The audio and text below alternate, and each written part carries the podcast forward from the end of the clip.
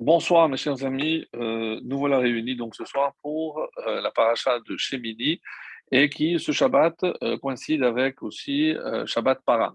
Comme vous le savez, il y a quatre parachiotes en tout et la dernière étant Rachodesh, c'est celle qui précède Rosh Chodesh Nissan.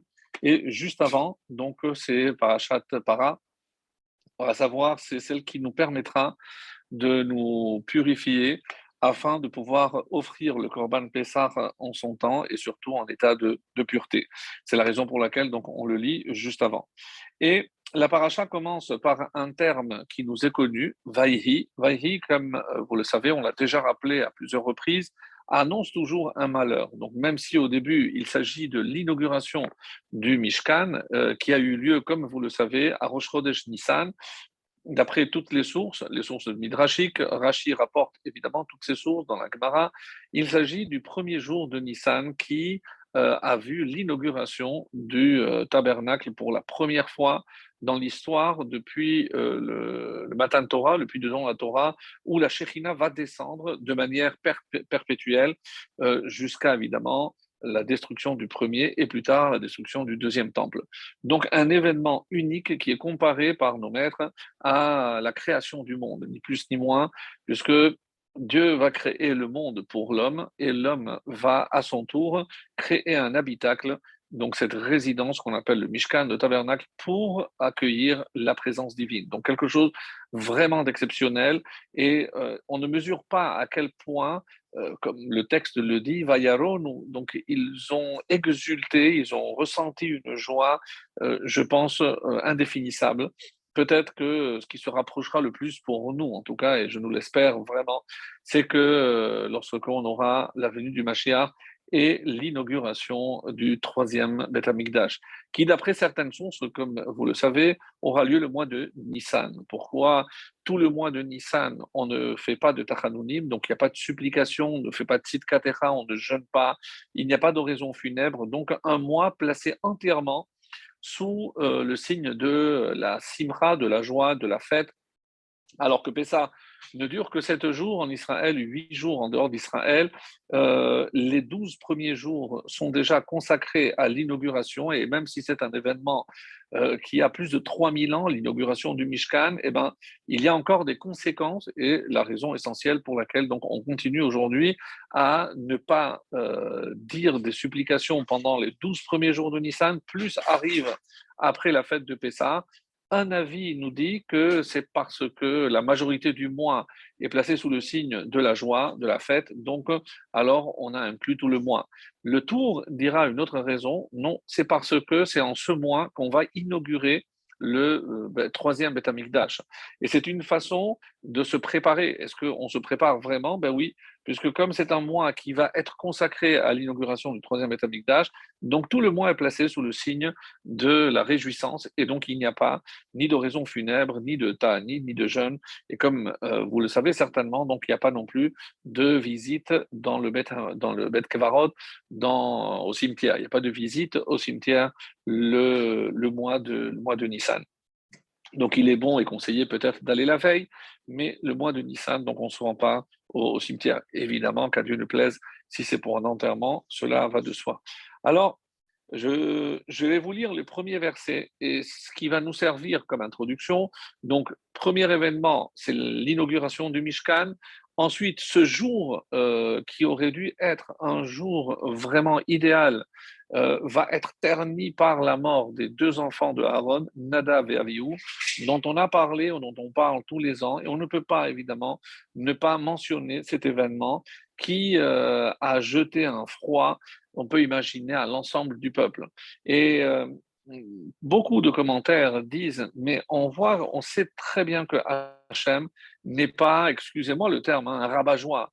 Donc, euh, euh, comment imaginer que à un moment euh, tellement culminant de, de, de, de, la joie de l'ensemble du peuple, eh ben, il y a eu un événement comme celui-ci. Ça, ça reste extrêmement, extrêmement complexe.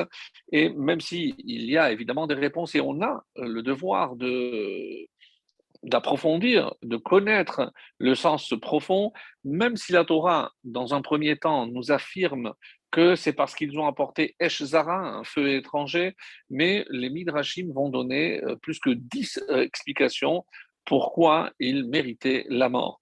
Donc, quand il y a trop d'explications, c'est que là, quelque part aussi, on cache peut-être une raison, et c'est cette raison-là que je me propose de vous donner ce soir. Donc, euh, la deuxième partie, et vraiment c'est comme si on coupait la paracha en deux, la deuxième partie parle, elle, de toute autre chose, ce sont les règles de la cache-route. Alors, ce n'est pas tout autre chose, puisque euh, au niveau de l'inauguration, il est question du Kohen Gadol et les Kohanim, donc ils doivent s'occuper de tout ce qui est la sainteté, de tout ce qui est la pureté. Eh ben, il faut savoir aussi que nous, le commun des mortels, donc pas les Kohanim, donc tout le peuple, on a aussi des devoirs pour préserver la sainteté que Dieu nous a donnée et ne pas nous rendre impurs. Et une des façons de nous rendre impurs, c'est justement par la consommation des aliments impurs, comme c'est écrit à la fin de la paracha. C'est en mangeant, en consommant des aliments et des animaux impurs que vous vous rendrez impur. Qu'est-ce que c'est impur? C'est comme si je dressais une barrière, un barrage à Hachem, c'est-à-dire tout ce qui est spirituel. C'est pour ça qu'on dit Venit metem, vous deviendrez, euh, une traduction c'est abruti, c'est obtus, fermé. Donc il y a une sorte de, fermeture qui s'opère au, à tout, en ce qui concerne tout ce qui est spiritualité, donc comme une sorte de euh, fermeture, d'obstruction. Alors, donc assez étonnant le passage d'une partie à l'autre. Et euh, on comprend mieux d'ailleurs pour la semaine prochaine puisque d'abord il va être question de tout ce qu'on va rentrer dans la bouche donc ce qu'on appelle les, règles de la cache-route. Et la semaine qui euh, suivra eh ben c'est ce qui va sortir de la bouche. Et comme vous le savez c'est la tsaraat cette forme de lettre qui touchait lorsque on proférait des propos de médisance et autres, donc comme on, le, aura l'occasion d'y revenir la semaine prochaine. Donc, dans un premier temps, Vahi Bayom Hashemini, euh, et ce fut au huitième jour. Le huitième jour de quoi? Donc, on ne précise pas, d'ailleurs, Rachid tout de suite va le faire remarquer, Shemini Lamilouim. Attention, de quoi il s'agit ici? C'est les jours d'inauguration étaient au nombre de huit et euh, ça fait suite tout de suite à ce que nous avions vu à la fin de la semaine dernière. Donc, euh,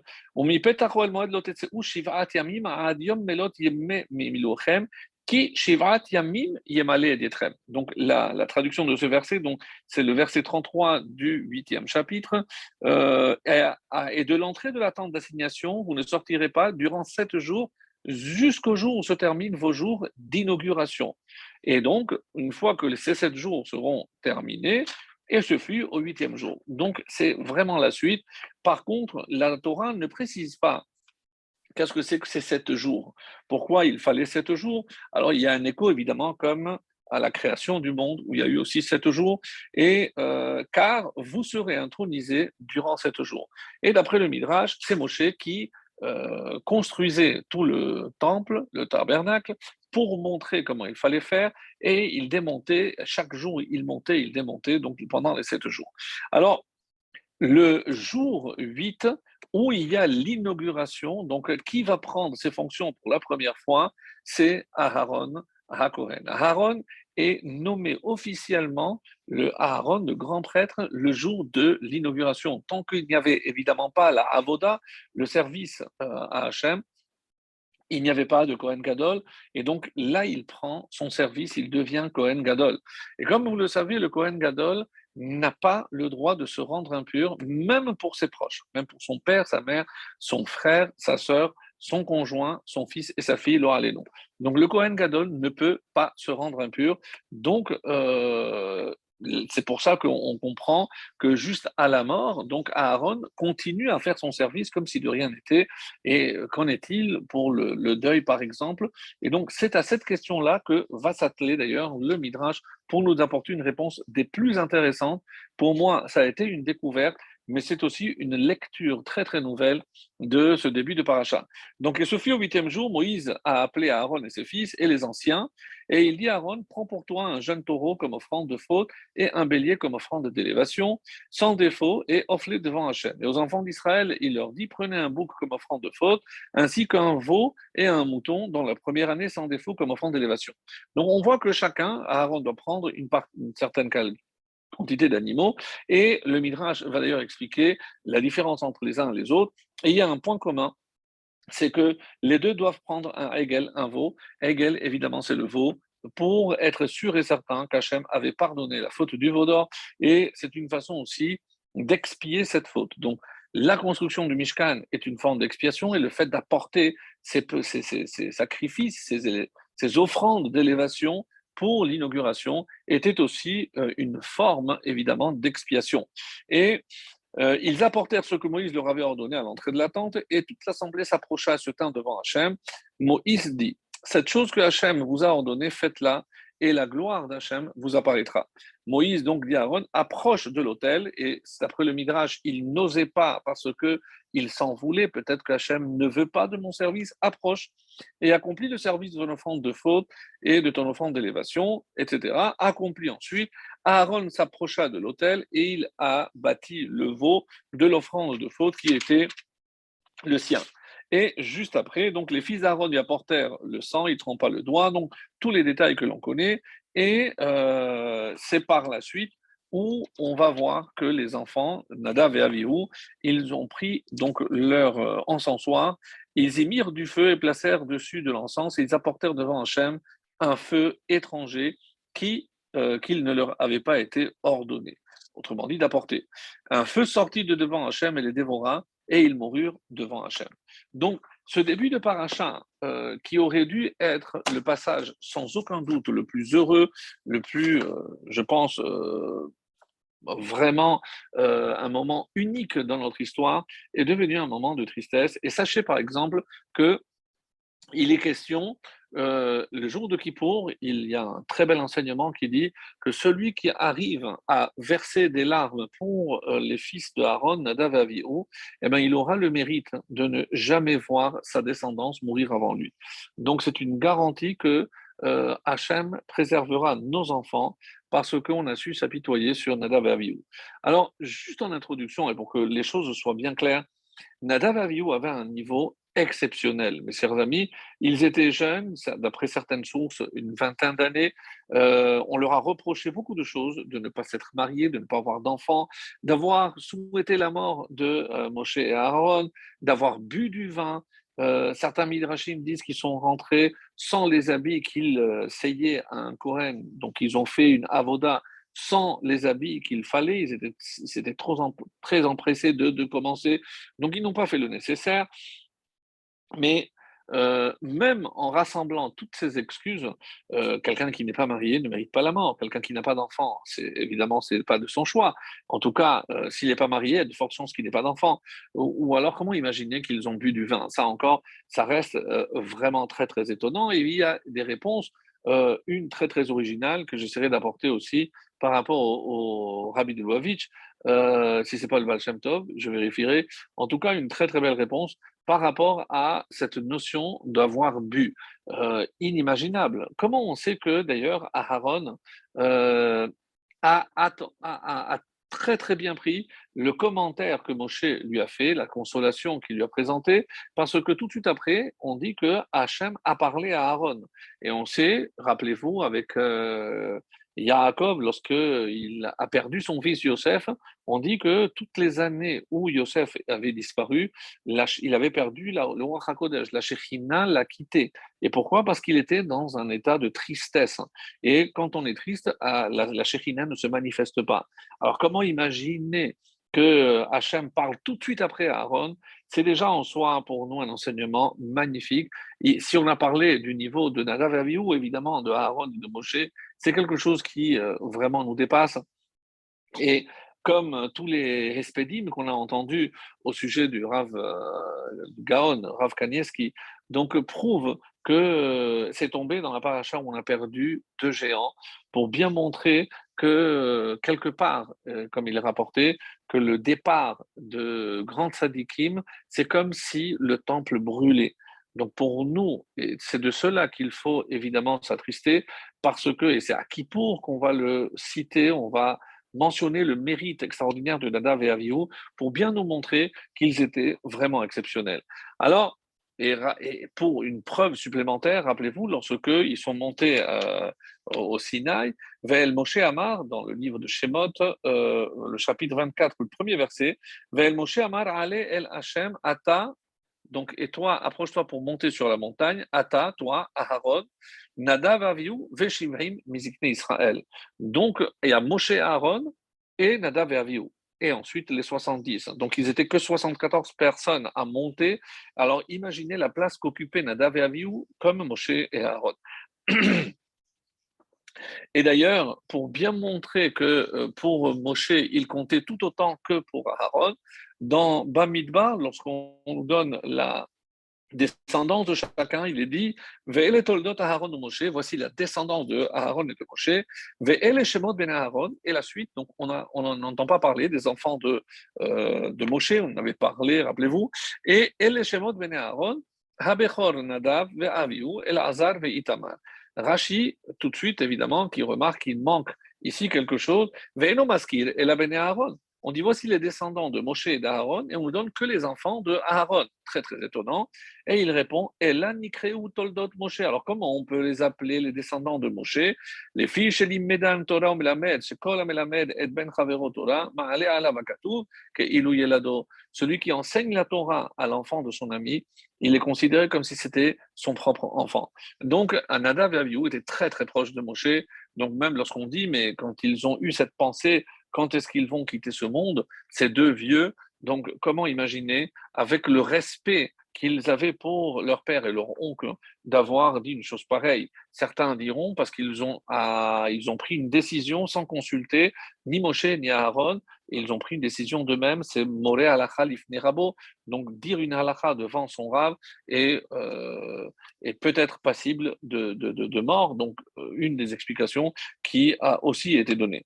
Quoi qu'il en soit, pour revenir donc à cette notion de 7 et de 8, vous savez donc que chaque fois qu'il est question de 8, il est, euh, il est question, bien évidemment, comme le Maharal nous le dit à plusieurs reprises, donc de ce qui est au-delà de la nature. Donc on rentre ici dans un domaine qui dépasse ce qui est naturel, comme la Brit Mila, comme les huit jours de euh, Hanouka, et euh, les temps messianiques aussi puisque les temps messianiques sont introduits dans la Torah. Quand la Gemara pose la question d'où on a une preuve des temps messianiques, Az Yashir Moshe. Alors Moshe chantera au futur. Donc il ne s'agit pas de la chanson, euh, le cantique, euh, simplement qui a été dit sur la mer, mais il chantera, il reviendra et pour chanter, et c'est de la preuve de Techiat Ametim. Donc Az, c'est 1 et 7, c'est lorsque 1 surmonte le 7. 7 étant ce monde, donc plus 1, c'est le niveau qui est au-delà de ce qui est naturel. Donc tout ce qui touche cette euh, paracha est placé sous le signe du, euh, du 8. Alors, le Midrash Tanhuma pose la première question à laquelle on va s'attaquer. Mitzvah Donc, quelqu'un qui s'occupe d'une mitzvah, il ne peut rien lui arriver de mal. Donc, une question apparemment euh, qui euh, pose un problème par rapport à ce qui va se passer par la suite. Euh, pourquoi? Puisque, comment imaginer que justement, alors qu'il s'occupait d'une mitzvah, eh ben, comment il leur est arrivé ce qui est arrivé Et l'une des réponses, évidemment, consiste à dire, et c'est pour ça que le texte dit Asher Lotziva, donc parce que Dieu ne l'avait pas ordonné. Donc, quelqu'un qui fait une mitzvah, mitzvah, c'est lorsque je fais ce que Dieu m'ordonne de faire. Donc, si c'est de mon initiative, et donc je n'ai pas la protection que Dieu a garantie dans l'accomplissement des mitzvot, puisque on considère que une mitzvah accomplie à un niveau extrêmement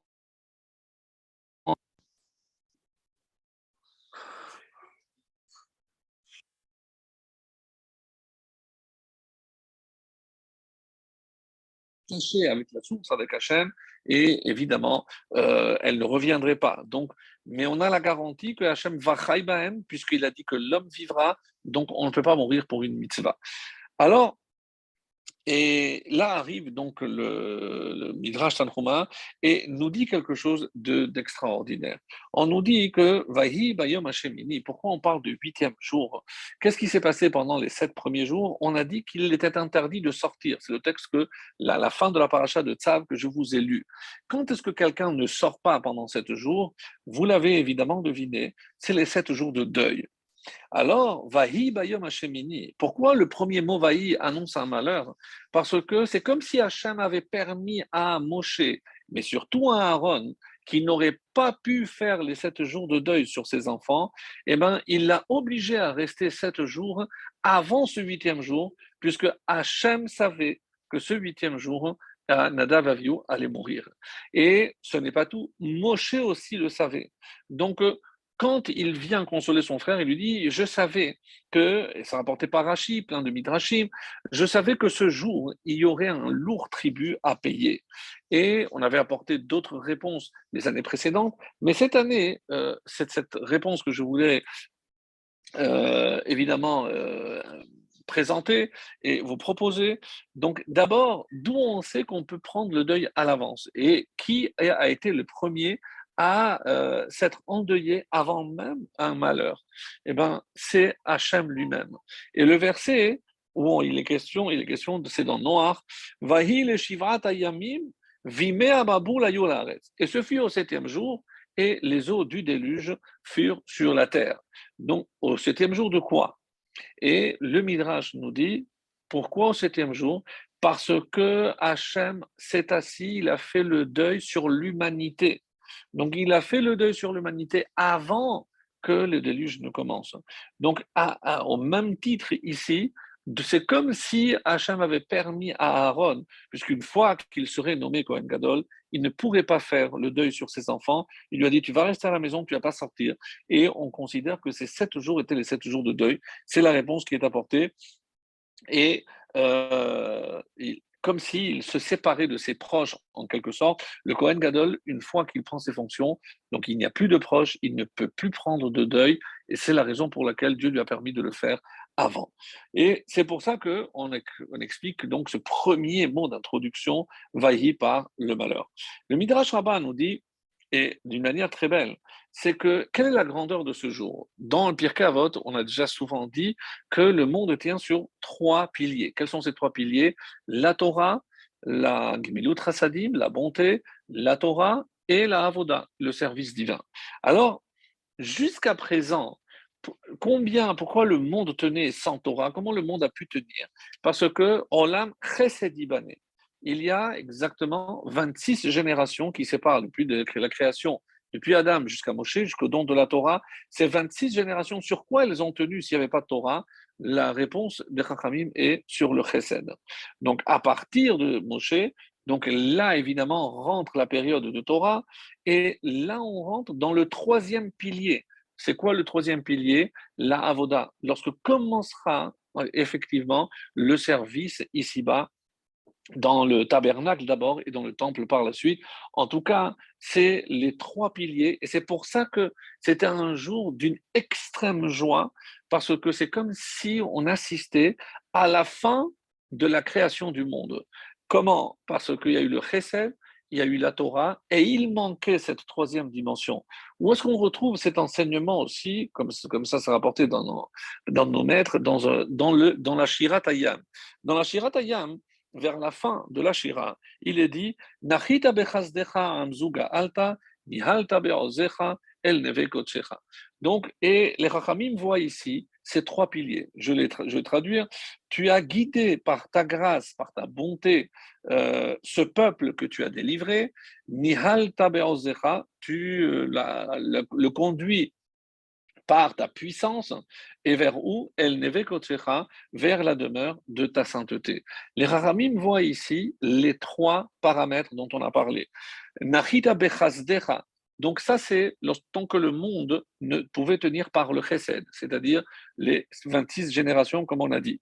Et d'ailleurs, quand, comment on sait qu'il y a 26 générations? Parce qu'il y a ce fameux psaume, Ki le olam chasdo, odou lachem kitov, Ki le olam chasdo, car sa bonté est éternelle. Donc, combien de versets il y a? 26. Pourquoi les Chachamim Donc, nous, on a toujours dit 26, c'est évidemment le tétragramme, c'est euh, le, nom de Dieu. Non, ça correspond aux 26 générations qui ont tenu grâce au Chesed, qui, les Olam par la bonté divine uniquement. On n'avait pas d'autre mérite, l'existence n'avait pas d'autre mérite et donc tu as conduit par ta puissance, Oz et la Torah, ça c'est le don de la Torah et c'est dans l'ordre.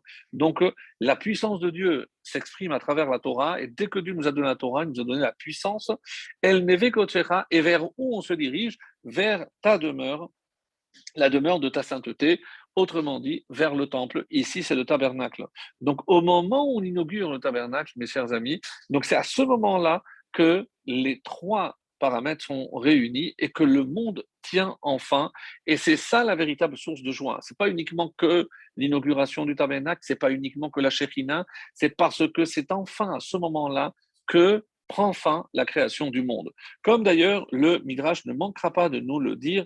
Euh, qu'est-ce qui a marqué au niveau de l'inauguration? Et ça, il faudra attendre la paracha de Nassau, la plus longue, où on va nous donner toutes les, euh, tous les, corbanotes que chaque euh, nasi, chaque prince a apporté, alors que cette paracha aurait dû être placée ici, puisque c'est le premier jour, donc chacun a apporté pendant les douze jours qui ont suivi. Et comment on commence? Vahi bayom harishon. Et on dit, et voici celui qui a offert le premier jour. Le premier jour, puisqu'il va y avoir douze, on sait qu'il y a douze tribus, donc les douze premiers jours. Mais euh, et c'est qui le premier? On sait que c'est Narshon ben Aminadav, la tribu de Yehuda, la tribu de Juda. Alors, et là, c'est ce qui est très intéressant, c'est que comment on sait que cette inauguration vient compléter la création du monde? Parce que lors de la création du monde, qu'est-ce qui a marqué? Boker, Yom, Echad. Donc, un, jour 1. Alors, j'aurais dû dire jour 2 jour 3. Mais non, la suite, c'est jour deuxième, troisième. Alors, on pose la question, pourquoi il n'y a pas marqué le premier? Bon, la réponse est connue, évidemment, c'est parce que pour être premier, c'est qu'il y a déjà un deuxième. Je ne peux pas être premier lorsque je suis seul. Oui, ça, c'est une possible, euh, une réponse possible. Mais nous, on savait que le, monde n'est pas fini, donc c'est sûr qu'il y en allait avoir d'autres. Donc, on aurait pu imaginer que ce premier jour, non. La réponse très profonde ici, c'est que le premier, le vrai premier jour, quand est-ce qu'il a eu lieu? C'est le jour de l'inauguration. Et ce premier jour qui n'a pas été le premier jour de la création, puisqu'il n'y a pas marqué Rishon, eh ben, on le retrouve lors de l'inauguration du Mishkan. À ce moment-là arrive donc le, terme de Rishon. Et pour comprendre aussi euh, pourquoi ces sept jours, à quoi ils correspondent, on dit qu'il y a sept cieux. Sheva Rakia, un midrash très beau nous dit que au départ, évidemment, Dieu se trouvait ici avec l'homme, puisque s'il a créé le monde, c'est qu'il voulait dira batartonim, il voulait habiter ici sur la terre avec l'homme. Donc, qu'est-ce qui s'est passé? La faute de Adam a fait que la Shekhina est passée au deuxième rakia. La faute de Caïn euh, donc l'a éloigné encore d'une étape. Après, il y a eu la génération de Enoch, la génération du désert, de, du déluge, pardon, euh, Dorapelaga, de, la tour de Babel, de la dispersion, arrive donc la génération, les habitants de Sédom, et enfin, euh, et l'Égypte, c'est le septième. Donc, chaque fois, la Shekhina donc, arrive au premier, deuxième, jusqu'au septième Rakia, donc la Shekhina s'éloigne. Qui c'est qui a fait redescendre du septième au sixième? C'est Abraham. Après, il y a eu Yitzhak, Yaakov, Lévi, donc le fils, Kehat, le père euh, de, le, grand-père de, de Moshe, Kehat, Abraham et Moshe, donc pour Moshe qui va faire redescendre la Shekhina qui nous avait, quittés. Alors, parce que Hachem désirait une seule chose, c'est évidemment rester ici avec, avec l'homme. Quand on a dit qu'il y a aussi un parallèle, ce parallèle est très très beau, je le dis vraiment de manière très très court, puisque le, Midrash est très long. Rabbeinu Bachaye rapporte encore plusieurs parallèles, mais comme ce n'est pas l'essentiel de ce que je voulais dire ce soir, donc je vais le dire très vite. On, dit que de la même façon qu'il y a eu sept jours de création, eh ben, qu'est-ce qui s'est passé? On peut comparer les sept événements qui ont touché aussi le tabernacle, le Mishkan. On dit que au début, Bereshit, qu'est-ce qu'il y a eu au début? C'est Shamaim. Shamaim va arrêter, Shamaim, c'est pour tenir. Et à quoi ça correspond? Dit le Midrash, ce sont les poutres qui vont tenir le, le, tabernacle. Après, donc, Dieu a séparé les eaux d'en haut des eaux d'en bas. Qu'est-ce que Dieu a demandé? De mettre une parochet, donc ce rideau qui séparait le Kodesh du Kodesh à Kodashim, la partie sainte de, des saints des saints. En plus, après, troisième jour, Yikavu Amaim, Dieu a rassemblé les eaux pour créer les océans et les mers. Qu'est-ce que Dieu a appris? Kiyor Nechoshet pour rassembler de l'eau aussi dans le Mishkan. Euh, après, il y a eu les, les les astres, le quatrième jour de la création. La par sa lumière, rappelle les astres. Après, on parle, la première création, ce sont les, la volaille, donc les oiseaux et les poissons. Et ici, on dit, et ça, ça nous rappelle les kérouvim avec les ailes par rapport euh, à la volaille. Ensuite, le sixième jour donc, a été créé Adam, et Dieu demande à Moshe, approche Aaron, Aaron qui est appelé Adam, donc il représente l'espèce humaine au sein du, du, tabernacle. Et le septième jour, Vaichal Bayom et Vaikadesh donc c'est le Kaddish, le, Kiddush pardon, du vendredi soir que l'on fait, et ça correspond, les deux termes sont repris dans euh, lorsqu'on a terminé la création, la construction du Mishkan, on dit Vaï Biyom Kelot Moshe. Lorsque Moshe a terminé, a parachevé, et le même terme que Vaïchal, et Vaïkadesh Otam, donc Moshe a sanctifié toutes les parties comme Vaïkadesh Oto. Donc, un parallèle vraiment magnifique entre le, tabernacle et la création du monde, comme on, l'a vu. Rabbeinu Bachaye rajoute d'autres. Par exemple, lui, il dit que de la même façon qu'il a marqué El et Toledot à voici la, généalogie, l'histoire du ciel de la terre, on nous dit que El est à Mishkan. Il y a aussi El est à Mishkan, le mot El qu'on retrouve. Behe Beraam, Dieu a créé avec avec la lettre He. Alors, il y a aussi cinq, cinq parachiotes qui parlent, donc on avait parlé, euh, Terumat, Tetzave, Kitissa, Vayakel et Pekoudé. Donc cinq parachiotes pour construire le Mishkan, cinq par rapport à la lettre He qui a servi à créer le monde. Tout ça, c'est du Rabbeinu Bechaye. Au début, on dit que Alam et Dieu a voulu créer le monde, comme vous le savez, avec Midatadin. Après, il a associé Midatarachamim, on va en parler. Lachashov, Machashavot. Donc, comment on a défini ce qui pouvait construire, ce qui pouvait maîtriser la pensée.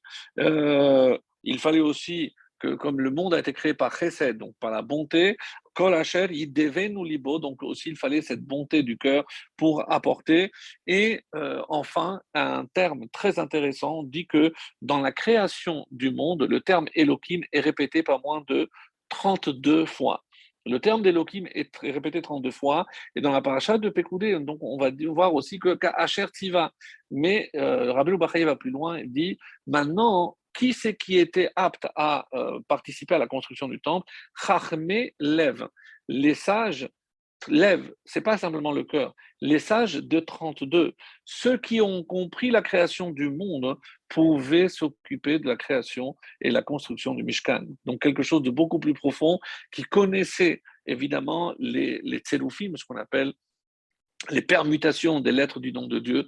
Donc c'est ici, on est dans un domaine beaucoup, beaucoup plus élevé. Alors, euh, et c'est ça que je voulais mentionner, où on voit que dans le temple, aussi dans le tabernacle, on voit aussi cette association de Midatadin et Midat C'est-à-dire qu'au début, Dieu a créé, a voulu créer le monde par Midat Hadin, avec la justice. Mais il a vu que ça n'allait pas tenir et il a associé, comme c'est marqué, donc il a associé Beyom Asot Hashem Elohim. Donc il y a les deux noms, le nom de Yud Kevavke qui est euh, Rachamim, la bonté, la miséricorde, et Elohim qui est le din, la justice. Alors, euh, Rabbeinu euh, rajoute par exemple aussi que euh, les sept jours de la création de Bereshit, on a dit, c'est les sept jours de l'inauguration, mais il y a aussi que la création du monde, du monde ne repousse pas le Shabbat. C'est pour ça que Dieu a cessé le Shabbat. Et pour le Mishkan aussi, euh, il a demandé aux hommes de faire pareil. Pour créer le, construire le Mishkan, le Shabbat passe avant tout et on ne peut pas le profaner. Et à ce propos, on dit, regardez comment on trouve quelque chose de très beau. C'est pour la construction, il y avait deux artisans, les chefs artisans, Betzalel ben Uri ben Hur, Lemate Yehuda. Et les Chachamim font remarquer que dans Yehuda, si j'enlève le Dalet, il reste les quatre lettres du nom de Dieu, Yud, Ke, Vav, Ke. Autrement dit, C'est Midat Arachamim, c'est la bonté. Donc Betzalel représente la bonté. Qui on l'a associé Qui on a associé? À Av Ben Achisamar, Lemate, Dan. Quelle tribu? C'est Dan. Dan, comme on le sait, c'est le mot din, c'est la justice. Donc Dieu a associé la bonté et la justice. Mais ça va plus loin. Dans toute cette paracha, mes amis, vous le verrez à la fin, dans certains livres, on nous donne le numéro de le nombre de psukim. Il y a 91 psukim. 91, on le sait, c'est le terme aussi de euh, c'est aussi Amen. Mais qu'est-ce que c'est 71 euh, Les commentaires disent que c'est le terme Ovadia, Ovadia veut dire Eved Yudke. Eved, c'est le serviteur de Dieu. Une allusion ici à Aaron qui commence à être le vrai serviteur de Dieu. Mais il y a autre chose. C'est que si je prends les deux noms que j'ai donnés, puisque Dan, c'est les lettres centrales de Abonai, de Adnout. Donc, euh, il y a Adnout qui est Midatadin, dont la valeur numérique est 65, et Yudke dont la valeur numérique est 26. 26 et 65, c'est 91. Autrement dit, 91, c'est l'association de Midatadin et Midatarachamim, et c'est ce qu'on voit dans, ce, euh, dans cette paracha. Et euh, pourquoi? Parce que c'est exactement le nombre de psukim, 80, 91.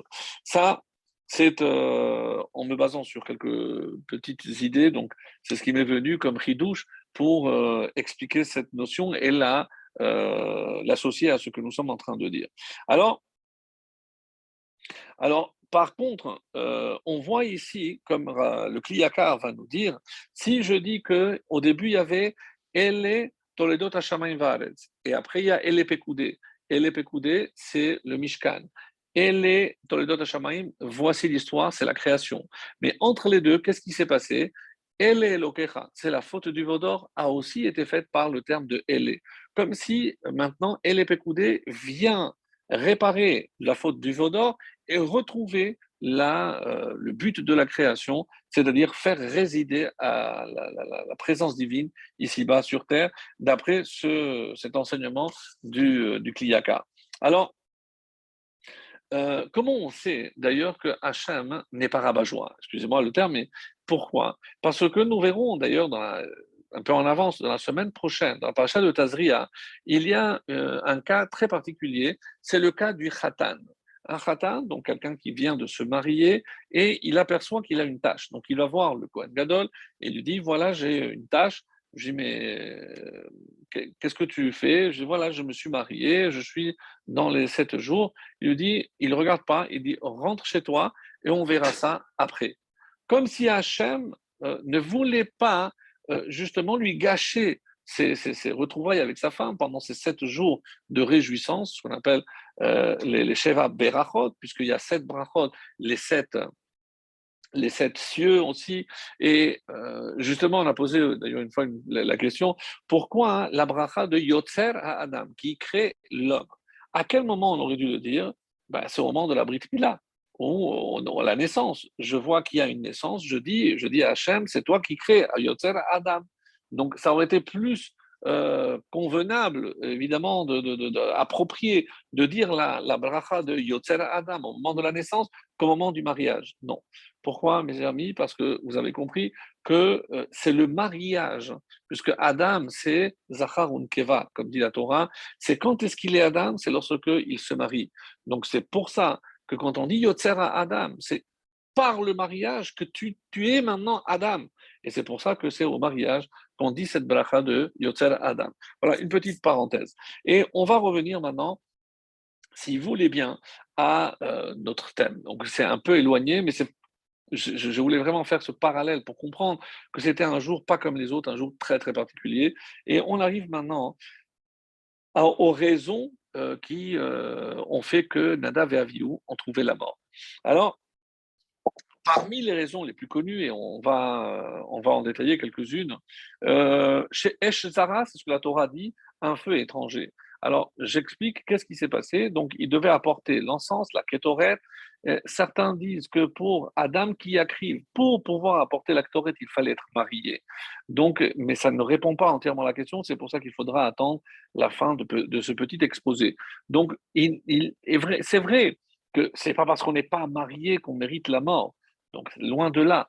Mais pour pouvoir offrir, et l'autre question, c'est que tout le monde attendait que le feu arrive évidemment d'en haut, et c'était ça le signe que la présence divine allait descendre, mais eux, ils ont pris justement d'en bas. En temps normal, qu'est-ce qu'il fallait faire? Il fallait prendre des braises de l'extérieur, de l'hôtel extérieur, et les faire rentrer dans l'hôtel de, en or à l'intérieur. Et après, je mettais l'encens, les onze euh, herbes aromatiques. Et à ce moment-là, donc l'encens, euh, grâce au, feu de l'extérieur, et comme c'est le cas ici, donc il voyait aussi un feu venir de d'en haut. Mais Dieu n'avait pas encore demandé, puisque pour la première fois, il ne fallait pas prendre du feu de l'extérieur, il fallait que le feu soit entièrement d'en haut. Même si par la suite, euh, ce qui va se faire, c'est ce que les enfants de Aaron ont voulu faire. En tout cas, je peux dire que tant que c'est lié à la façon de faire le service dans le tabernacle, eh bien, ça peut entraîner la mort. On sait que si un Cohen ne met pas les habits pour faire le service, il peut mériter, il peut mériter la mort. Donc, tout ce qui est cachour à la avoda, tout ce qui est lié avec le service, je peux entendre qu'il méritait la mort. Alors, c'est pour ça, par exemple, que certains disent, des, des, raisons moins connues, qu'ils ne s'étaient pas lavés convenablement les pieds et les mains dans leur empressement d'apporter l'encens, euh, ou certains disent Beli Begadim, donc ils n'ont pas pris la peine de mettre les vêtements, euh, alors qu'ils savaient qu'on ne pouvait pas faire le service sans ces vêtements. Alors, Là, dans la paracha de Mishpatim, hein, euh, il y a aussi une autre explication. Lorsque j'ai lu tout à l'heure dans Shemot euh, que Dieu a demandé à Moshe, à Aaron, Nadav de monter, alors on dit qu'ils ont et Elohim, ils ont contemplé la présence divine. C'est là où ils ont déjà reçu un décret de mort. Vayochelu Vaishtu, ils ont mangé et de là, donc, il devait mourir. Alors, on dit que mourir, c'est aussi ne pas avoir d'enfants. Et c'est pour ça que, normalement, Aharon aurait dû perdre ses quatre enfants. L'intervention de Moshe a sauvé la moitié. Et maintenant, ça n'explique pas pourquoi ils sont morts ce jour-là, le jour de l'inauguration. Comme si de toutes les façons, il fallait que ce jour-là, et c'est ça notre, notre question, il fallait que ce jour-là, il y ait quelqu'un qui meure. Et c'est ce que Moshe, d'ailleurs, va dire à son frère je pensais que c'était toi ou moi, mais je me suis trompé et tes enfants sont supérieurs à nous. C'est ce que le, texte va dire. Vayomer, euh, Moshe et Aaron, Hu asher diber Hashem les morts, Bikrovai et Kadesh. Je serai sanctifié par mes proches. Donc il, a, il fallait une sanctification. Mais par qui? Par ses proches. Mais moi, je pensais que les plus proches, c'était ou toi ou moi. Maintenant, je me rends compte que ce sont tes enfants. Il y a un commentaire très beau qui dit Mais si Moshe pensait qu'il fallait un seul, ou Moshe ou Aaron, pourquoi il en a fallu deux? La réponse par rapport à ce qu'on a dit, c'est que si on a dit qu'il fallait qu'il soit marié, donc quelqu'un qui est marié, quelqu'un d'entier, donc Moshe ou Aaron qui étaient mariés, ils auraient pu partir ou l'un ou l'autre. Mais comme Nadav et Avihu n'étaient pas mariés, donc il a fallu les deux pour compléter, comme si chacun était une moitié. Donc, puisqu'il fallait la sanctification d'un être complet, parfait, eh ben, alors Hachem a pris les deux. Et c'est pour ça qu'on dit pourquoi les deux sont morts, parce qu'ils n'étaient pas mariés. Sinon, il aurait, il aurait suffi d'un seul. Mais là, maintenant, il fallait, il fallait les deux. C'est ce que, c'est ce que le rapporte le texte. Rabbeinu Bachaye propose une réponse euh, que je ne connaissais pas trop. C'est chez Nagarou Bahar parce qu'ils ont voulu tellement, quand ils ont monté, rappelez-vous, Kolan Nogea Bahar à quiconque touche la montagne mourra, et on dit, d'abord qu'ils ont, euh, ils ont touché la montagne, c'est pour ça qu'ils méritaient la mort. D'après d'autres, c'est comme on l'a dit, euh, Blinachim, il y a un personnage qui s'appelle Ben Azaï, qui est rentré dans le Pardès. Lui, on dit qu'il s'est marié lorsqu'il a compris que c'était très difficile comme quelqu'un a dit, euh, c'est pas parce qu'on n'a pas de femme qu'on meurt, c'est quand on a une femme, c'est là qu'on on, commence à mourir. Alors, on dit que Ben Azaï, on dit qu'il euh, s'est marié, mais lorsqu'il a vu que c'était très contraignant, il a dit, décidé de divorcer, il a dit, moi, Torah, Nafsho Torah, lui, il ne voulait que étudier, il ne voulait pas être perturbé, puisque évidemment, une femme, il faut s'en occuper. Et pour lui, c'était une perte de temps. Donc, euh, donc il, a, il a divorcé. Et ce n'est pas pour autant qu'il est mort. Le Zohar nous dit est-ce que c'est vraiment. Euh, il faut qu'il soit marié? Adam, qui Yakriv Adam, ça veut dire qu'il doit être marié.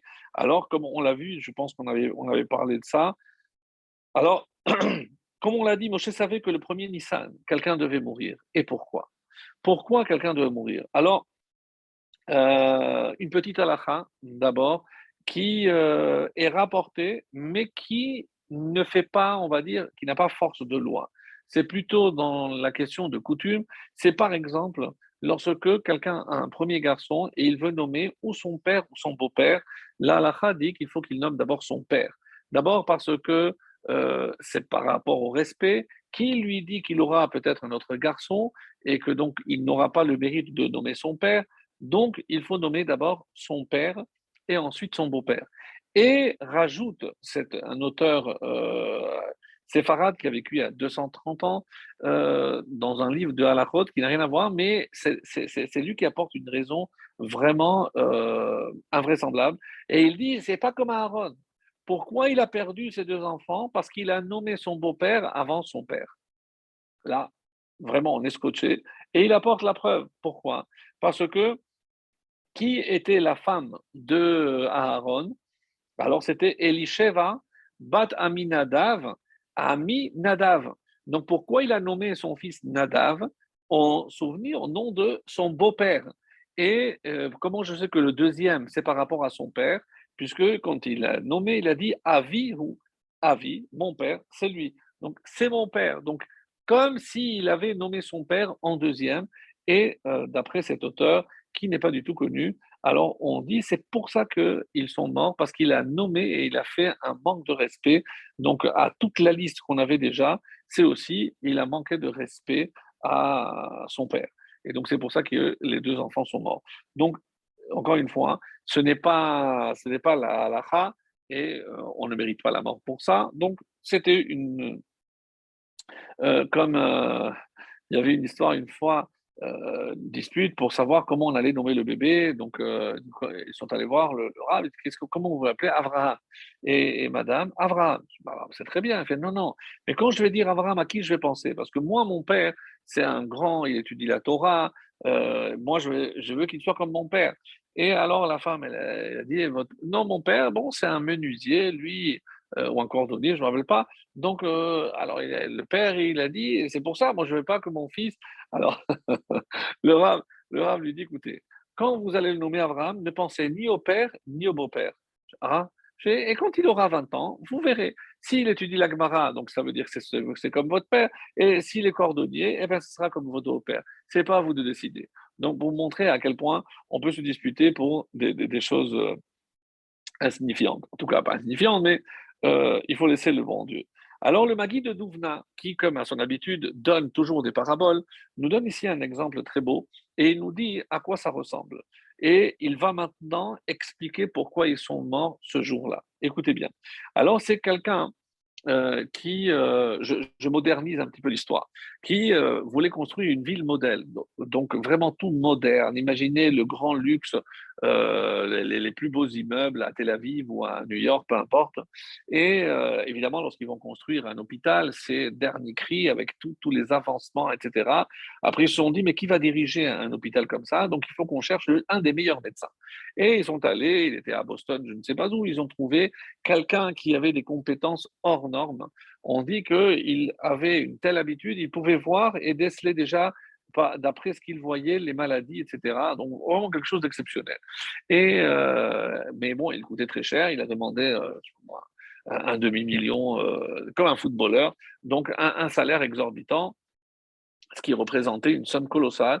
Ils ont dit, bon, mais pour quelque chose pareil, donc ils ont fait une réunion, alors tous les ministres se sont réunis, ministre de l'Éducation, ministre de la Santé, etc., donc pour accueillir. Et en pleine réunion, il y a un des ministres qui a eu un malaise, et euh, donc il s'est tenu la poitrine, et il, a, commencé à, à étouffer, euh, donc ils ont appelé les secours, ils ont dit, mais voilà, on a le meilleur médecin, il a commencé à essayer de, de, ranimer, alors allez-nous, et il est mort. Évidemment, imaginez la presse le lendemain, mais à quoi ça sert? On a pris le meilleur joueur, on a perdu euh, la coupe. Euh, pardon, non, c'est pas ça.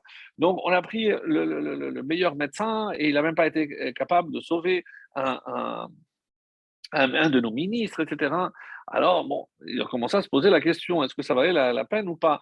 Et là, euh, donc, il a euh, revu de presse, donc, euh, et il, s'explique. Il a dit, écoutez, moi, quand je dis que je peux sauver, c'est lorsque quelqu'un suit vraiment la diète que moi, je vais lui conseiller. Il ne peut pas faire ce qu'il veut, manger ce qu'il veut, et sous prétexte que moi, je suis un bon médecin.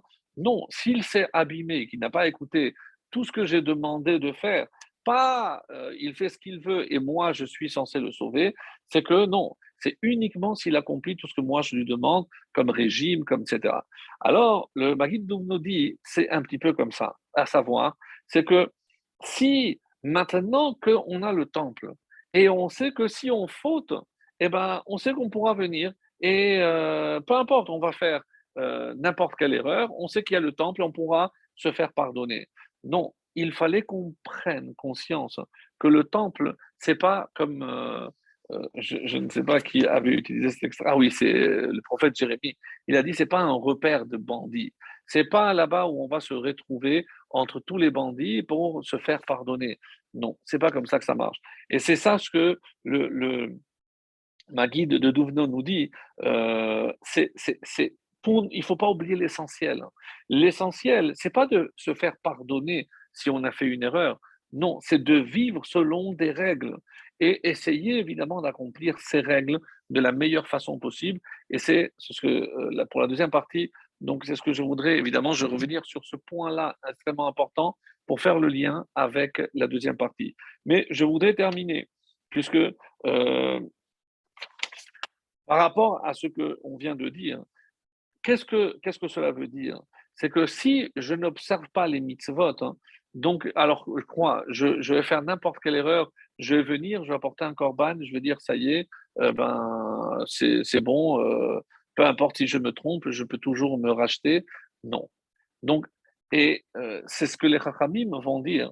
Pourquoi on appelait Har Hazev al Levanon Pourquoi on a appelé le temple Levanon? Parce qu'il était malbin, parce qu'il blanchissait les fautes d'Israël. Mais attention, et c'est pour ça que le Rav Pinkus donne un exemple un peu plus moderne, euh, qui est un peu plus à notre portée pour essayer de comprendre cela. Alors, on dit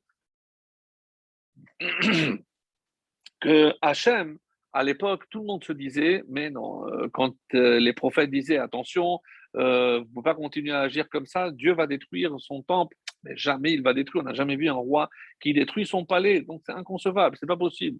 Et à chaque fois, il se disait, et rappelez-vous ce qu'on avait dit euh, dans un des anciens cours, qu'il y a ce fameux misement, les asaf, goyim le Lorsque ce misement, le traité de Kiddushin nous dit, mais comment j'appelle ça un cantique? J'aurais dû dire que c'est une kina, une élégie, un, un chant triste. Non. Et on a expliqué là-bas parce que pourquoi on se réjouit? Eh ben, Parce que Hachem a passé sa colère sur la pierre et pas sur les Israël. Mais très sincèrement, demande de Rav Pinkus, moi je ne comprends pas. On a toujours donné cette réponse-là, mais il dit, moi je ne comprends pas. Pourquoi? Parce que quelqu'un qui s'énerve et euh, au lieu de frapper son fils, son fils esquive, il casse une vitre. Ouf, heureusement qu'il a cassé la vitre, il n'a pas cassé la figure à son fils. Oui, mais, mais, on doit se réjouir de ça. Euh, il dit, je ne comprends pas, euh, ça, ça ne colle pas. Donc, si je dis que Hachem a dirigé sa colère vers des pierres, euh, mais, ça n'explique pas pourquoi je devrais me réjouir. Donc, il donne une parabole que euh, je pense que vous avez peut-être déjà connue ou déjà entendue, aussi très très belle. Et on nous dit la chose suivante, on nous dit que lorsque euh, il y avait un peintre qui s'est dit, je vais faire vraiment le chef-d'œuvre, et il s'éloigne, il monte sur une montagne et il trouve un décor vraiment idyllique il pose son chevalet, il s'installe, etc. Et euh, il était triste parce qu'il voulait partager. Donc, il a demandé à son ami de venir pour le montrer. Et il a réussi vraiment quelque chose d'impensable, inimaginable. Et il voulait apprécier dans le décor. Donc, il commence à s'éloigner, s'éloigner, s'éloigner, s'éloigner. Et son ami lui commence à l'appeler, mais il était tellement loin, il ne l'entendait pas. Et qu'est-ce qu'il n'avait pas vu? Que derrière, il y avait un précipice. Donc, la seule façon, qu'est-ce qu'il a fait, son ami? Il a pris le chevalet et il a versé à terre, il a cassé. L'autre, il voit ça, il vient en courant, mais qu'est-ce que tu as fait? Il lui a dit, regarde ce qu'il y avait derrière toi. Autrement dit, mes chers amis, c'est pas pour passer sa colère que Hachem a cassé le temple, a permis la destruction du temple. Non, c'est pour nous sauver, nous, pour que l'on se prenne en main, pour que l'on comprenne que c'est pas parce qu'on a maintenant le temple qu'on peut parfaitement se faire pardonner à chaque fois qu'on fera une bêtise. Eh bien, on n'a qu'à aller apporter un corban et voilà, si j'ai de l'argent, j'achète une, vache bien grasse euh, et, je me fais pardonner. Non, c'est pas possible. On ne peut pas imaginer. Et c'est comme ça qu'il a marqué euh, que les Morava Quel était le but de cette inauguration? C'est pour que l'on comprenne que c'est un endroit sacré et qu'il fallait se, conduire avec beaucoup de crainte et beaucoup de peur. Et c'est pour ça il fallait que quelqu'un meure pour nous donner une leçon. Donc la raison véritable, et à part tout ce qu'on a donné, c'est pour que l'on comprenne et on ne se méprenne pas sur le sens du temple en disant Ah, c'est un lieu où peu importe ce qu'on va faire, on pourra toujours se rattraper et se racheter. Non, c'est pas comme ça. Donc, il faut comprendre que la mort de Nadav c'est une sanctification. Mais pourquoi c'est une sanctification Pour que l'on comprenne que c'est un endroit kadosh et que je dois me comporter avec beaucoup, beaucoup de yira, beaucoup de crainte. C'est ce que les Rahamim nous donnent ici, c'est la réponse. C'est pas euh, parce qu'on faute et qu'on est pardonné, non. Euh, c'est ce que le, nous dit. Les fanav na'avod Ve'ira bafahad, comme c'est marqué dans le psaume, devant lui, comment on doit le servir, Be'ira vafahad.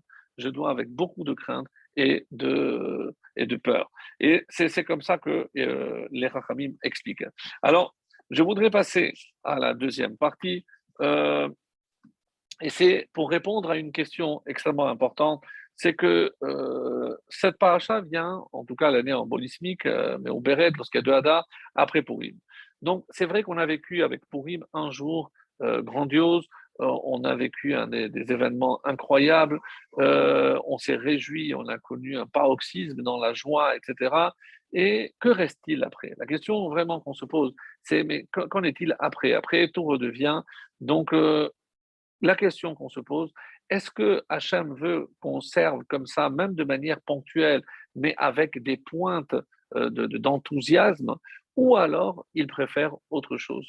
Et c'est évidemment, vous l'avez compris, est-ce que Hachem veut euh, que l'on le, serve de, par rapport à la routine Et c'est dans le quotidien que Hachem verra notre véritable attachement à lui.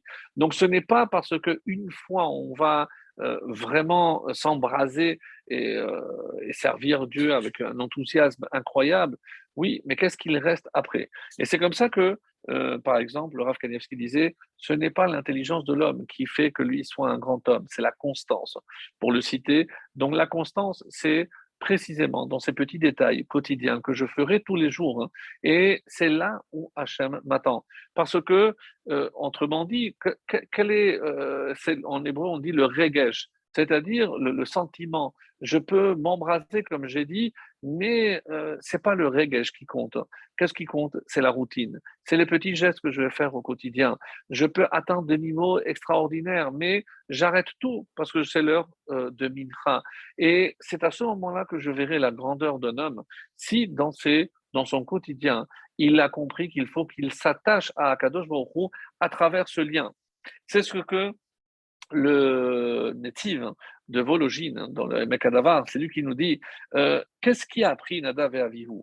Alors qu'ils euh, sont supérieurs à Moshe et Aaron sans aucun doute. Qu'est-ce qui a fait finalement tomber les grands? Eh bien, c'est comme ça qu'il explique le, le Davar Quelqu'un qui voulait vraiment s'attacher à l'amour de Dieu. Et il y a un midrash très beau, le midrash Safra, euh, qui nous dit lorsqu'ils ont vu un feu, Ahava al Ahava. Qu'est-ce qui a motivé Nadav et Avihu? À rajouter de l'amour à l'amour Mais l'amour ne suffit pas. L'amour ne suffit pas, mes amis. Comme dans un couple, s'il n'y a pas des gestes, hein, et cet amour se traduit à travers les gestes, hein, l'amour qui est au niveau du sentiment pur hein, ne, ne fait pas, c'est comme un feu, mais il termine par s'éteindre. Alors, c'est ce que dit le Hamek Davar, d'une façon, euh, et après c'est repris par la Chassidoute, par exemple. Alav lishmor mitzvot bismana, velo lekaper maaseh mitzvot bishvil devekut me'avad Hashem shalom. Donc, c'est pas ce que Dieu te demande. Dieu te demande de s'attacher à travers les mitzvot. Qu'est-ce que c'est les mitzvot? C'est des petits actes. C'est pas des actes grandioses.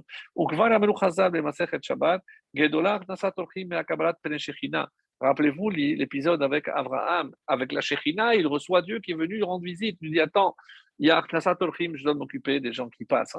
Donc, quoi? Mais, la Shekhinah, mais c'est comme l'inauguration du temple. La Shekhinah est là. Oui, mais la Torah t'oblige à faire un l'occasion se présente, et bien la Shekhinah attend. Donc tu ne peux pas imaginer que parce que tu vas t'attacher par amour à Dieu, tu vas effacer tout le reste des mitzvot. Et c'est ça, cet enseignement que Hachem a voulu nous faire passer. Ben, comme Abraham, il a arrêté. Pourquoi? Pour s'occuper mitzvot ma'asit, pour faire un petit geste eh ben, donner à boire, donner à manger à un passant, eh ben, c'est une petite mitzvah à côté de la Shekhina. Oui, c'est ça la grandeur. La grandeur n'est pas dans les grands gestes et dans les grands sentiments, mais c'est dans les, les, petits gestes, avec, en y associant évidemment le sentiment. C'est ce que nous, on nous dit ici. Et quel est le lien avec, c'est ça la question de, de, Vologine, euh, c'est la réponse qu'il donne, la deuxième question, et c'est ça le lien avec la deuxième partie, euh, qu'est-ce que c'est le chazir? Pourquoi on appelle ça le chazir? Chazir, ben, tellement que euh, personne, des gens ne, veulent pas nommer ce, cet animal. Et on nous dit que, et ça c'est le Orahaim Akadosh, alors il dit comme ça, euh, puisque le, le chazir, on nous a donné un autre, un autre un verset à part on nous dit qu'il y a deux signes qui sont ruminants et euh, avec le sabot fendu, et euh, la Torah, lorsqu'elle euh, elle, présente, Kol mafreset parsa ma'alat gera. Donc en fait, il faudrait un signe. Si elle a le sabot fendu, alors c'est forcément qu'il est aussi ruminant. La seule exception, c'est le chazir, c'est le cochon. Et comme nous dit ici euh, Laura Haïm, alors on, on, on s'est penché, on n'a pas trouvé ce tanhuma, et c'est pour ça que certains disent que c'est une erreur. Lama nikra chez chazir, pourquoi on l'appelle le chazir Chez Atid la chazor liot mutar, parce qu'il va revenir et il va être permis. Il n'a jamais été permis. aussi, comme ça le dit le verset, vehu geralo Non, parce que normalement, la règle que Dieu a créée, que s'il a le sabot fendu, forcément il est ruminant. Donc il aurait dû être ruminant. Mais Hachem a fait une exception pour, évidemment, pour nous mettre à l'épreuve. Et, mais à la fin, il va, pas que le cochon va être permis, de Shalom, la Torah ne peut pas changer, mais il va redevenir ce qu'il aurait toujours dû être, c'est-à-dire ruminant. Et c'est pour ça qu'on nous dit, Tant qu'il ne rumine pas, évidemment qu'il est tamé. Mais il va être ruminant et à ce moment-là, on pourra le manger. Alors, très belle explication, certes, mais euh, on nous dit à quoi ça correspond et euh, par ça, c'est le Baal Shem Tov qui nous explique ça dans la, dans la, On nous dit finalement qu'est-ce que c'est le, le chazir? Le chazir, c'est celui qui montre les pieds. Donc, le pied, c'est l'extérieur. Le pied, c'est ce qui nous met en contact avec ce monde. Donc, on nous dit que comme le cochon, et quel est le rapport avec ce qu'on a dit? Ben, C'est parfait. Parce qu'on a dit que on, est-ce qu'on doit suivre le, le, sentiment, quelque chose d'élevé comme la tête, ou alors au contraire, c'est il faut, non, il faut suivre les pieds. Les pieds, c'est pas à pas. Donc on doit avancer, halacha comme halicha. Donc on marche, on avance, on, fait la on pratique. Dieu nous a demandé de ne pas mélanger, de ne pas faire ceci, de ne pas faire cela, faire ça comme ça, faire ça comme ça. Ça, c'est le, le, chazir. Mais attention, et pourquoi justement d'abord? Parce que celui qui est d'abord, il fait les gestes quotidiens, il accomplit les mitzvot, eh ben, il pourra hein, atteindre après le niveau de d'attachement parfait. Mais celui qui pense qu'en s'attachant à Hachem, il peut se passer des, petites mitzvot insignifiantes, celui-là, il n'a pas de place ici. Et pour nous donner cet enseignement, Nada et Aviou ont payé le prix cher. C'est-à-dire, dire que le Khazir va revenir, c'est pour que l'on comprenne que si, d'après l'explication qu'on a donnée, c'est ça ce qu'on a voulu dire, c'est que comme les pieds avancent, comme c'est ça, les petits gestes, les petits pas, eh ben, si je commence par ça, eh ben, je pourrais vraiment m'attacher à Hachem, mais pas l'inverse. Et c'est ce, ce qu'on vient nous expliquer ici. Et j'avais promis aussi euh, l'explication par rapport au vin, aussi très très belle. Pardon. Une très très belle explication qui dit comment je peux imaginer qu'ils ont bu du vin? Ça, ne rentre pas, c'est incroyable. Alors on nous dit, c'est que celui qui boit du vin, il devient lui-même. Donc, autrement dit, pour être moi-même, des fois, j'ai besoin d'une forme de désinhibition, on dit en français. C'est euh, quand quelqu'un qui est inhibé, il n'est pas lui-même. Donc, le vin nous permet de nous désinhiber, c'est-à-dire de faire preuve de moins de réserve, de, de, de, de pudeur dans son comportement, etc. Donc, qu'est-ce que le, vin ici symbolise? Donc, on nous dit, euh, il y a une Gemara très très belle euh, qui nous parle de Rabba Babarkhana. Rabba Babarkhana, on dit qu'il a fait des voyages, il a fait des, rencontres, on dit que c'est des méchalim, des paraboles, mais dans une de ces rencontres, il rencontre donc un, dans la, j'ai pas la, la, page, c'est dans Baba Batra, et il, euh, il, a rencontré un, commerçant. Il lui a dit Est-ce que tu veux voir où sont enterrés les Mété Midbar, la, la, génération? Ah, bien sûr, tu sais, oui, oui. Et il l'a amené dans un endroit. Et voilà ce que la Gemara, en tout cas, raconte. Ils étaient allongés et le visage, comme ça c'est marqué Shorfim panim. Ils avaient un visage comme de celui qui a bu du vin incroyable. Et avec euh, le genou extrêmement élevé, tellement élevé qu'il pouvait passer au-dessous. Alors, dit ici euh, le rabbi de Louavitch, mais qu'est-ce que ça veut dire que cette Gemara? Et il nous dit, qu'est-ce que c'est chatouille? Adam Shehu Ani. C'est quelqu'un qui boit, c'est quelqu'un qui est lui-même. Les Vukim Bashem. Qu'est-ce qu'ils ont fait, cette génération-là, rappelez-vous? Donc, ils n'ont pas voulu entrer en Israël. Pourquoi? Parce qu'entrer en Israël, toutes les mitzvot de la terre, le quotidien, la nourriture, les habits, dans le désert, ils voulaient rester attachés à Hachem. Et quand on a accusé Nadav Aviou d'avoir vu du vin, c'est comme ça que dit le rabbi, c'est comme cette génération qui a, voulu, a préféré rester attaché à Hachem, mais là tu ne peux pas faire toutes les mitzvot. Mais c'est pas grave, même si on ne fait pas les mitzvot, mais l'essentiel, c'est d'être attaché à Hachem. Non. Ça, ça s'appelle Shetouye Yayin. C'est comme ça qu'il nous dit. Alors, et Hashigra, ils ont refusé ce qui finalement est notre quotidien, c'est-à-dire la routine. Un peu comme, euh, pour oui, c'est vrai que c'est un jour, mais après il faut retourner à la routine.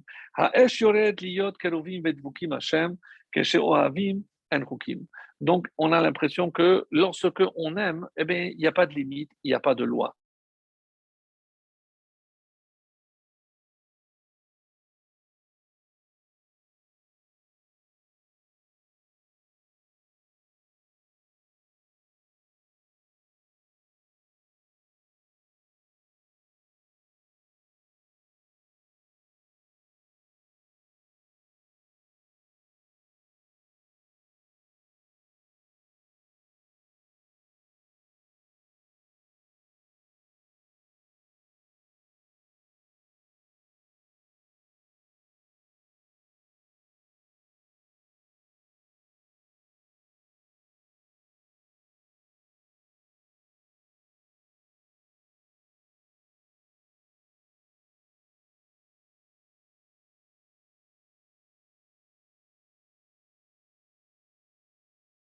Par rapport aux, deux signes dont on a parlé, qu'est-ce qu'ils représentent On nous dit euh, qu'est-ce que Hachem nous permet de manger? D'ailleurs, le fait qu'il nous permette de manger la viande est déjà en soi quelque chose d'exceptionnel, puisque euh, au nom de quoi un être vivant créé par Dieu peut consommer un autre euh, être vivant? C'est pas logique. Hein. Et alors, c'est pour ça que les limites sont extrêmement, extrêmement bien précises. Quels sont les deux signes? On a dit le sabot fendu et euh, ruminants. Qu'est-ce que ça indique? Euh, Qu'ils sont dociles, parce qu'ils ne peuvent pas aller trop vite. Et regardez tous les animaux qui ont un sabot fondu, on sait très bien qu'ils ne peuvent pas aller très vite. Et qu'est-ce que ça veut dire ruminant? Ça veut dire qu'ils sont euh, délicats. Ils ne mangent pas, ils ne dévorent pas, ils sont forcément herbivores. Et qu'est-ce que Hachem veut nous faire comprendre? Puisque nous devenons aussi ce que nous mangeons, c'est ce que Hachem attend de nous. Quelqu'un qui, avant de parler, comme on verra par la suite, eh ben, il va ruminer, on dit en français. Donc, savoir qu'on ne peut pas avoir des réactions impulsives, de la même façon qu'on ne peut pas, euh, comme on a dit, s'attacher à Hachem sur une impulsion, non. C'est dans les petits gestes. Et c'est ce que Hachem euh, attend de nous, en tout cas, à savoir que euh, je terminerai aussi euh, pour illustrer cela avec, un, avec une, une, petite histoire qui nous servira de conclusion. Alors, on nous dit que c'est une histoire qui a été racontée par le Ravelot. Une fois, on dit qu'il a eu un, un, russe d'une quarantaine d'années qui est venu pour euh, démontrer qu'il était juif, hein, puisque il y, avait évidemment, il n'y a pas de papier, etc. C'est difficile. Et il est venu avec deux témoins. Et un des deux témoins est venu et lui a dit euh, Vous savez, moi j'étais à sa Brit Mila, je me rappelle très bien, donc on lui a fait la Brit Mila. Et il se tourne vers l'autre, euh, l'autre témoin, il lui dit Moi, je dis Moi, je ne le connais pas, mais j'ai connu sa mère. Sa mère, c'était une vraie communiste, elle, était, elle a été haut placée, elle était docteur, et elle était très stressée, et je sais qu'elle fumait énormément. Qu'est-ce qu'elle faisait? Tous les jours, elle mettait une cigarette de côté et après, elle m'appelait à l'approche de, de. Elle me disait voilà, prends toutes ces cigarettes et va me les vendre pour obtenir de la farine, puisque c'était très difficile. Et euh, il lui a dit et pourquoi tu as besoin de farine Pour faire les matzot? C'est-à-dire, cette femme qui était déconnectée de tout, eh ben, chaque jour, elle pensait à, à ces matzot qu'elle devait faire. Et euh, donc le Ravelo a dit Est-ce que votre maman est encore en vie? Oui, oui, elle est encore en Russie. Et elle a dit Il faut absolument que je lui parle.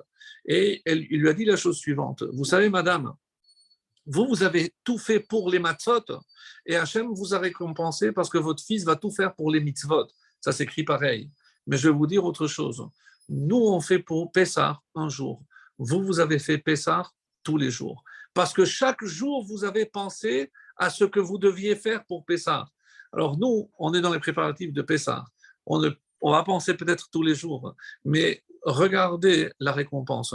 Lorsque on fait un petit geste, la récompense peut être vraiment impressionnante. C'est ce que je nous souhaite, qu'on soit capable de faire de nous améliorer dans les, petits, dans les petites choses, euh, se concentrer plus sur une bracha, euh, de, ne pas faire les brachot euh, en avalant la bracha et pas l'aliment. Et par chaque effort que nous ferons, ben, Ezrat Hashem, on verra notre attachement à Kadosh Baruch grandir. Et quand on sera vraiment attaché à Hashem, eh ben, il se révélera avec le troisième Beth Amikdash Bekarov. Amen.